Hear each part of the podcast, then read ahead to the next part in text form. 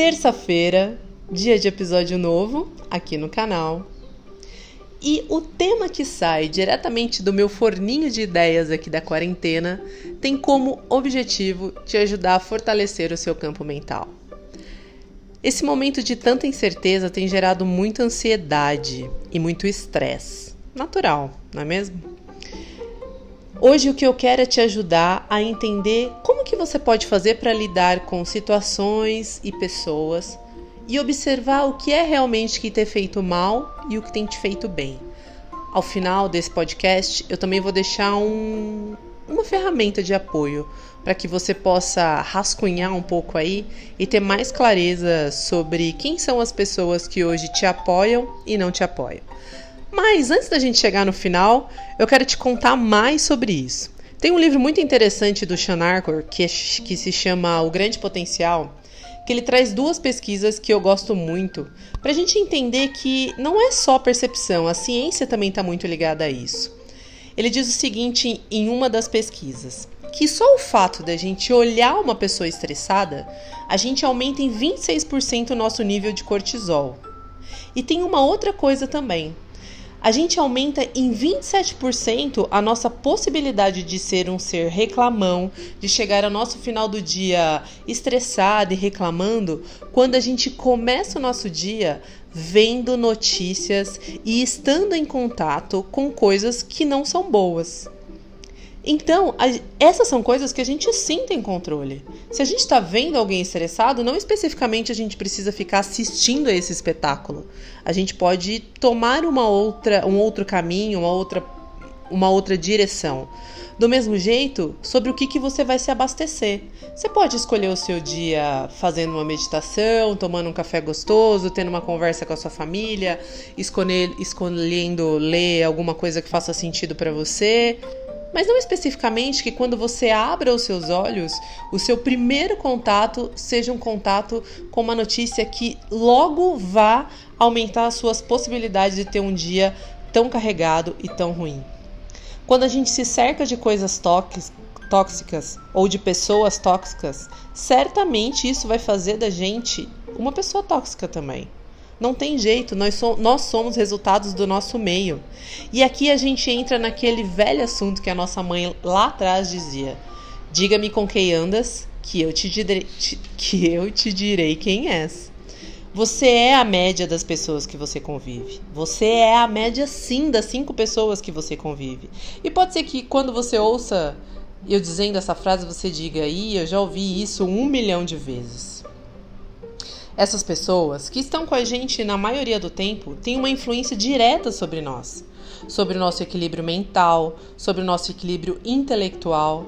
Certamente essa média te faz melhor ou te faz pior. É muito importante que você abra os seus olhos, abra os seus horizontes para criar vínculos com quem tem atributos positivos e que você, junto com, e, com essa pessoa, possam dar saltos duplos e os dois, ou três, ou quatro, ou cinco possam expandir-se em si.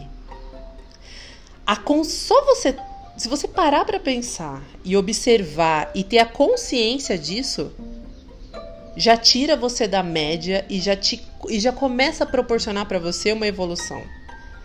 Somente conviver com pessoas iguais a você sempre vai deixar você numa zona de conforto.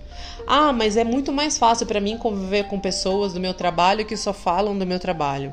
Conviver com pessoas da minha casa ou da minha religião que só pensam desse jeito.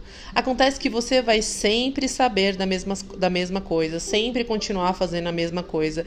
E você vai limitar a capacidade dessa sua máquina que é tão incrível. Pensa só, não utilizar o seu potencial de uma maneira diferente é como ter uma Ferrari aí dentro da sua cabeça e andar de carroça. A diferença cognitiva, a diferença de opiniões, a diferença é, até de classe social te apoia a não ficar na zona de conforto. Quanto mais tempo você fica na zona de conforto, menos você dá a você, ao seu cérebro, ao seu meio, a possibilidade de expansão e de criação. Para finalizar esse podcast, eu vou deixar aqui com você agora o que eu disse no início dele. Um exercício para que você possa ter clareza sobre como o meio que você vive hoje tem apoiado você. É importante que você perceba que ao seu redor você tenha três tipos de pessoa: as pessoas pilares, que são as pessoas que você pode contar, que são seus que são o seu porto seguro, e é importante que você também seja isso na vida de alguém. As pessoas pontes, que são pessoas que te conectam com outras pessoas. E você vice-versa. E os extensores, que são aquelas pessoas que são influências positivas, que tiram você da zona de conforto. Agradeça imensamente por ter essas pessoas ao seu lado. Agora eu vou pedir que, se você tiver papel e caneta aí, você anote. E se você não tiver, dá uma pausa nesse, nesse podcast. Pega aí papel e caneta porque você vai precisar. Então bora lá. Nesse momento, eu quero que você pense quem são as cinco pessoas que mais convivem com você.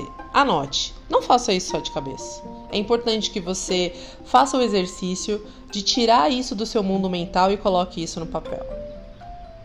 Isso feito, seu próximo passo é: dessas cinco pessoas que você acabou de escrever aí, qual dessas cinco pessoas faz com que você se sinta muito bem?